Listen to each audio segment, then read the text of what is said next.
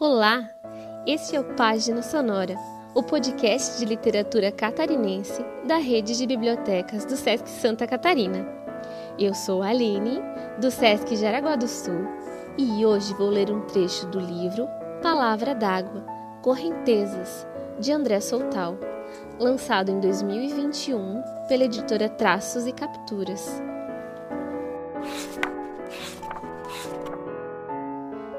O porto andava cheio de navios carregando madeira, que costumavam ficar atracados por uns dez dias, o que era tempo suficiente para seus embarcados beberem e atazanarem a vida do lugar. O bar era o refúgio desses homens sem fronteiras, além de alguns malditos da cidade. Meu ponto era no canto da porta, pelo lado de fora. O dono não admitia que putas frequentassem o recinto, dizendo que não era cafetão. Eu costumava ficar no canto escuro, me protegendo da luz e dos olhos julgadores de moradores, travestidos de moral. Naquela noite, a lua estava linda e escolhi me aproximar do trapiche para vê-la nadando no rio. Ali tinha um poste com luz forte e o calor trazia muitos insetos voadores, mas o ar estava limpo. Demorei um tempo admirando a lua, encostada na cerca que separava a rua do rio. Ouvi gritos, um estouro, passos correndo pela rua. Virei para a esquina e, embaixo da marquise do prédio redondo, fiquei paralisada, congelada, quando vi a mendiga que ali morava banhada em sangue. E daquelas coisas que só acontecem uma vez, entrou uma mariposa na minha boca. Caí no chão e lembro apenas da luz no meu rosto e silêncio. Ali fiquei rígida por horas, até a cidade começar a acordar. Alaridos e gritos, sirene e uma mão quente afagou meu rosto. Sempre quis morrer a céu aberto. Fui levado ao hospital e aquele doutor Snob, morador da beira-rio, olhou para meu corpo e, sem tocar, deu o diagnóstico. Essa é a puta do porto? Morreu, em terra, disse o enfermeiro, saindo da sala. Fui levado em seguida a uma sala fria e escura. Sentia medo, muito medo, como nunca havia sentido. Ouvia todos e não conseguia mover nem os olhos. Ao ser colocada ali, vi de lado que na outra maca estava Francisca, com a cabeça amassada, deitada em uma poça de sangue seco, que se espalhava pela pele e roupas. Não me contive e xingava o doutor Snob, relembrando que minha amiga Teca, que trabalhava na casa dele, achou um bilhete da amante. Quem era ele para julgar a vida que eu levava?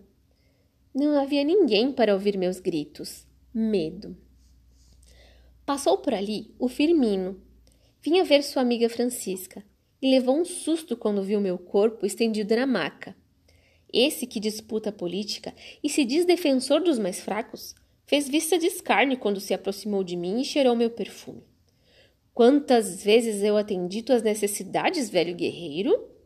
Nojo, frio. Naquele lugar frio e vazio, eu vi e ouvi tudo. Ninguém me ouvia.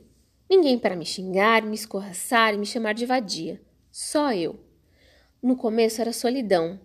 Depois, alívio. Ouvi tudo. A amiga Lilith veio nos ver. Era amiga de nós duas. Eu fiquei feliz quando senti o seu cheiro de alecrim ela iria perceber que eu estava viva. Nada.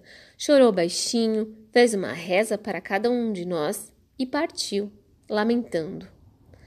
Boa mulher, que muito me acolheu com seus chás. Um colo.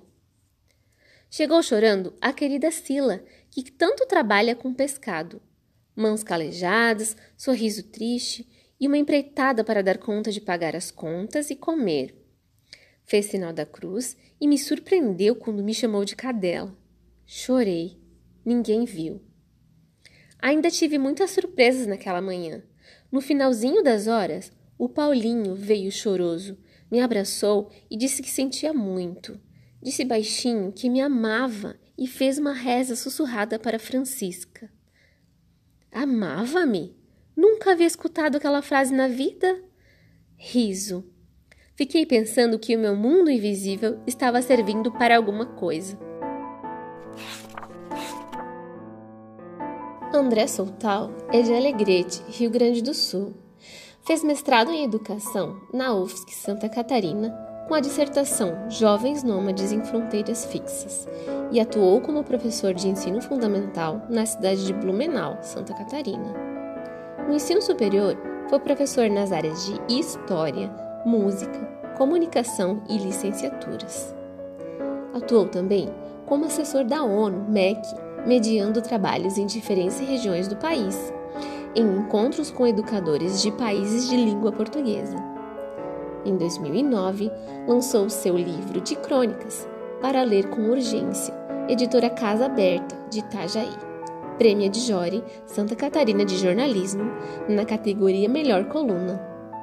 Em 2002, lançou seu primeiro livro com fotos e poemas na Companhia das Fábulas, editora Cultura em Movimento.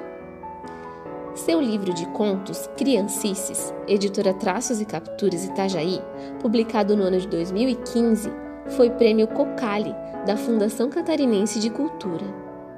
Em 2017, publicou o livro Poemínimos e também o livro infantil O Caso do Ovo de Forma, pela editora Traços e Capturas.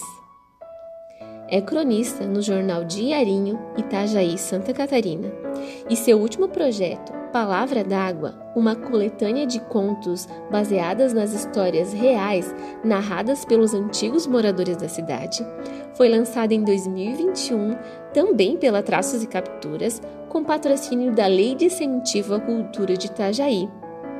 Atualmente reside em Itajaí.